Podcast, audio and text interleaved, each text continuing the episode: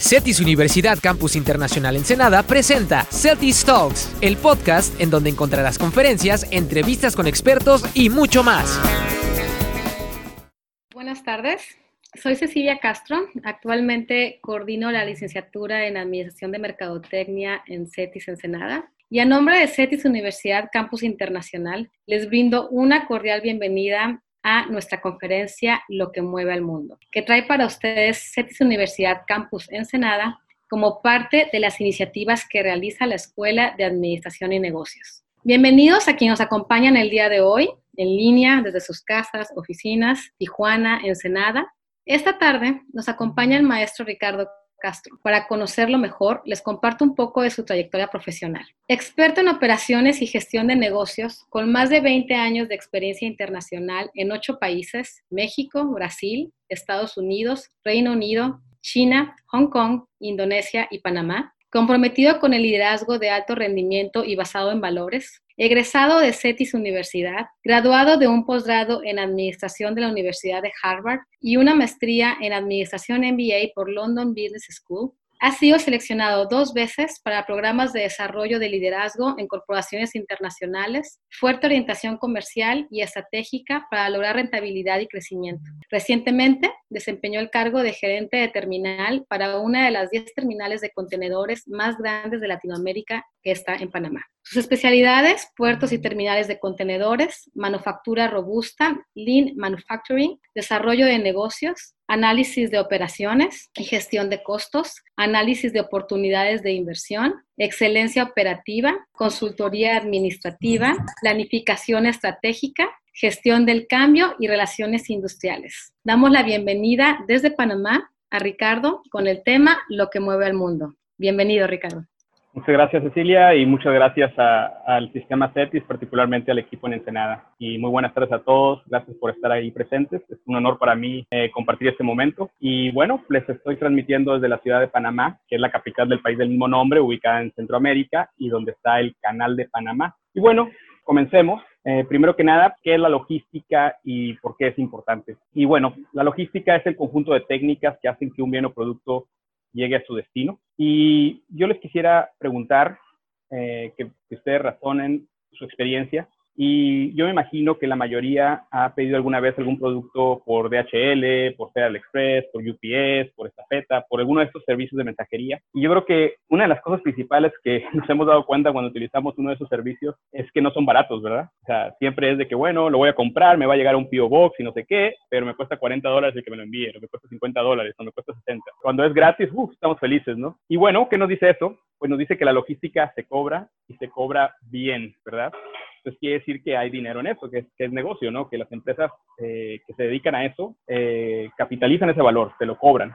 Entonces, ¿por qué se da eso? ¿Por qué tiene tanto valor? Es porque todos los eh, consumidores y los productores, pues queremos que, primero que nada, tener la certeza de que el producto va a llegar. Imaginen que es una planta automotriz, las plantas automotrices como la Toyota, ahí en, en Tecate, Ford en Hermosillo, etcétera, no paran. Ellos tienen horarios continuos, 24 horas al día, 7 días a la semana, pueden tener 5.000 gentes trabajando sin parar, Navidad, Año Nuevo, lo que sea, y los productos tienen que estar listos, los componentes tienen que estar cerca de la línea de producción, confirmados, inspeccionados, eh, con un stock mínimo, el, día y la hora que se requieren. Entonces, imagínate el nivel de certeza que debe tener una planta automotriz. Cuando una planta automotriz para por cualquier motivo, puede faltar un tornillito. Y si ese tornillo falta y no llegó, alguien no pidió bien la orden, eh, la caja se perdió, eh, llegó defectuoso y para la planta entera, estás parando 5.000 personas. Entonces, las penalidades para los productores son eh, millonarias, al grado que se cobran miles de dólares por minuto. Tú como proveedor, cuando haces un contrato con una planta automotriz, te comprometes a que llegan tus partes, tus tornillitos llegan tarde, te van a cobrar 10 mil dólares el minuto,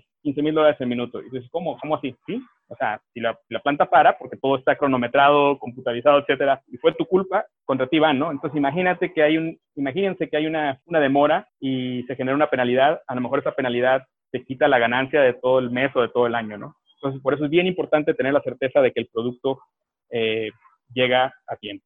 ¿Cuál es el objetivo de un experto en logística? Ustedes deciden tomar ese camino. Pues bueno, número uno es buscar métodos que optimicen los recursos y reduzcan los costos. Y así como tienes que jugar con, la, con el costo, uno de los elementos de costo más importantes es la capacidad, la capacidad instalada. Y bueno, ¿qué otra cosa hace el experto en logística. El experto en logística integra diferentes operadores logísticos y crea protocolos claros. Por ejemplo, ¿cómo le haces si el, cómo le hace una empresa que la producción de los componentes está en, en China, vamos a suponer, y, y, bueno, tú fabricas el producto en México, ¿no? Bueno, pues ya, ya existen lenguajes internacionales, existe lo que le llaman Incoterms, eh, que es un, digamos, es un lenguaje de términos de comercio internacional, donde está claro, eh, los puntos de la cadena logística están claros y de quién son responsabilidad. El fabricante, dónde coloca el producto, si lo coloca en el puerto, si lo coloca en la puerta de la fábrica, quién toma responsabilidad, quién toma propiedad. Vamos a suponer que hay un daño, una pérdida, quién debe de pagarla. Otro ejemplo de la integración de operadores logísticos son las alianzas internacionales. Probablemente algunos eh, se hayan dado cuenta que en las, con las aerolíneas hay alianzas, ¿no? One World, Star Alliance, no sé qué. Entonces quiere decir que si tú vuelas, en, vas a Europa y tomas un vuelo de San Diego a, a Nueva York y de Nueva York a París, no sé, a lo mejor usas dos aerolíneas, pero pertenecen a una misma alianza. Eso es para el tema de pasajeros, pero eh, también se da para, para, la carga, ¿no? Entonces, para la carga, eh, vas a traer eh, el producto de la India y lo traes a, a, México. Bueno, pues a lo mejor el transportista por tractocamión en la India es uno y trabaja con una línea naviera que lo mueve a, Hong Kong y en Hong Kong hay un transbordo donde se coloca la caja en otro barco que pertenece a otra línea naviera y es el que lo trae a Long Beach, por ejemplo, ¿no? en, en el área en California. Entonces, se crean esas alianzas, esas alianzas requieren eh, ejecutivos, los cuales ustedes pueden ser, donde tú interactúas entre diferentes culturas y creas un protocolo, creas una coordinación para que esa cadena logística funcione. Y otro ejemplo eh, son las garitas automáticas. Es como cuando cuando llegas a un lugar y ya tienes una credencial que te permite entrar sin inspección, o cuando cruzas a través de la frontera, la, línea Sentry, o, este, en, las, en las terminales también ya existen en, eh, esos tipos de pases VIP o, Green Lines, que también le llaman Green, green Lines, eh, VIP, eh, pero básicamente significa que pues, se reduce el tiempo de inspección porque ya hay una confianza que se desarrolló con ese proveedor, porque se pasaron ciertas pruebas, ciertas inspecciones, porque viene una certificación de origen, etcétera, y eso eh, ayuda a que se pueda automatizar el proceso de entrada a una terminal.